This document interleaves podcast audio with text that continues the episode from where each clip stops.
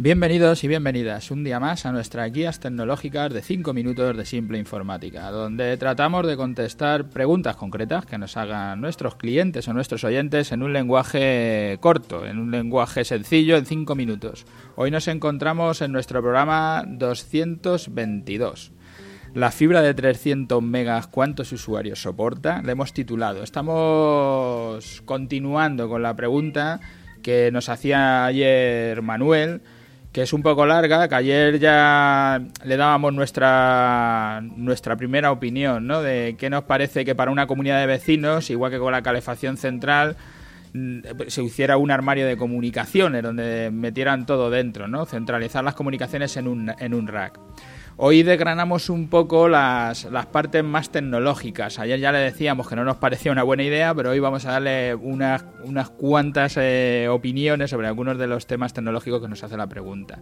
En nuestro programa 219, elegir un SAI sin complicaciones, uno de los factores para elegir un SAI es si queremos una protección centralizada o queremos una protección distribuida.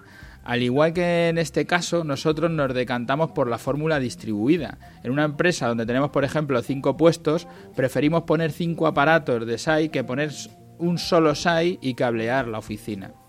Cuando aconsejamos centralizar en un solo aparato, en un solo SAI, es cuando son muchos usuarios. Por ejemplo, un cliente nuestro, que es un estudio de arquitectura, y que entre aparejadores, arquitectos, personal de administración y todo el mundo que trabaja allí, pues suman más de 50 personas. Entonces, tener 50 SAIs sería muy complejo de mantener y siempre habría alguno dando problemas o fallando, teniendo algún uno que pita, el otro que hace no sé qué. Entonces, ahí sí, ahí lo que, lo que decimos es que es preferible centralizar.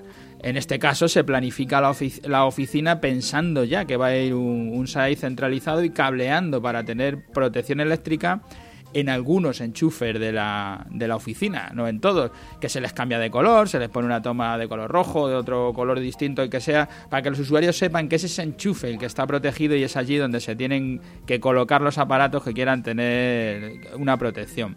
No mencionas en tu correo el, el, tema del SAI, pero si haces un armario, al final tendrás que tener uno. Y ahí lo que harás será proteger el armario, pero luego cada vecino tendrá que buscar su solución para el SAI, con lo que parece que vas a duplicar eh, algunos de los aparatos, porque lo vas a tener que usar por un lado para el propio armario y por otro lado para cada uno de, de los vecinos, ¿no? Por eso también desaconsejamos, ¿no? Igual que te decíamos con la calefacción central, ¿no? En principio, y aunque no solemos instalar Netflix, que es la pregunta que nos hace sobre los megas, pero puedes ver en su web, que te dejaré el enlace y además una, una toma de, de, sus tarifas, puedes ver que el máximo de pantallas que te permiten es 4 en su tarifa más alta, en la Premium, que son 12 euros al mes. Con lo que tendrías que contratar cada vecino por separado, por un tema legal y por una necesidad técnica. O sea, legalmente no te dejan utilizar una conexión para todos los vecinos, cada uno tiene que contratar la suya, igual que con las tomas de ADSL. Pero además, técnicamente solo vas a poder utilizar cuatro pantallas, con lo que a lo mejor cada vecino tiene ya esas cuatro pantallas, cada uno usándolas. No podréis usar una toma de Netflix para todos, sino tendréis que comprar cada uno la vuestra. Y en cuanto al consumo de la fibra, que me dices de 300 megas, en, principio, ya te digo, depende de si es HD. Bueno, calculamos que sean como unos 10 megas por usuario, que lo podrías dar 30 usuarios. Ese no sería, no sería un problema. Eh, si sois solo 30 usuarios y subís por encima de eso, sí, ya tendrías otro problema.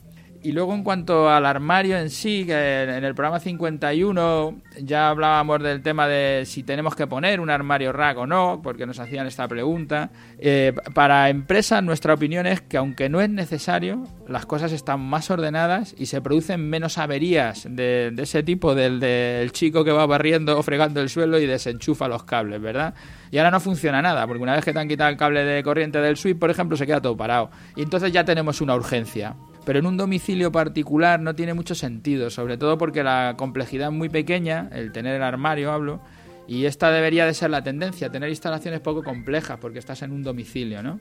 Con el tema del suite, que es un, eh, es un, un, aparato no gestionable de 8 bocas, tiene un precio de 29 euros, os dejo el enlace a nuestra web para que lo veáis. Algunos routers que ya son inalámbricos, te dan la versión inalámbrica y además tienen bocas para, conectar, para conectarte suite, es más que suficiente para un domicilio. Si vas a poner un suite para toda la comunidad, pues ya tienes que comprar un suite gestionable para montar varias redes o con VLAN y puedes encontrarlo seguramente por debajo los 100 euros, pero para dar servicio a tantas redes y usuarios, te irás a suite que son gestionables y que estarán en valor por encima de los 200 euros. Y piensa además que si este dispositivo se estropea o se va a desconfigurar todo, no te va a quedar nada, no vas a poder acceder absolutamente a nada. Ni a teléfono si lo pusieras, ni a cámaras de vigilancia, ningún tema que pusieras ahí, todo se te iba a desconectar. Además tendrías que cablear desde el armario a cada planta, si tienes canalización, o mirar por dónde pasar el cableado hasta cada domicilio y en general yo para todas las tecnologías que propones compartir. Hablaremos más eh,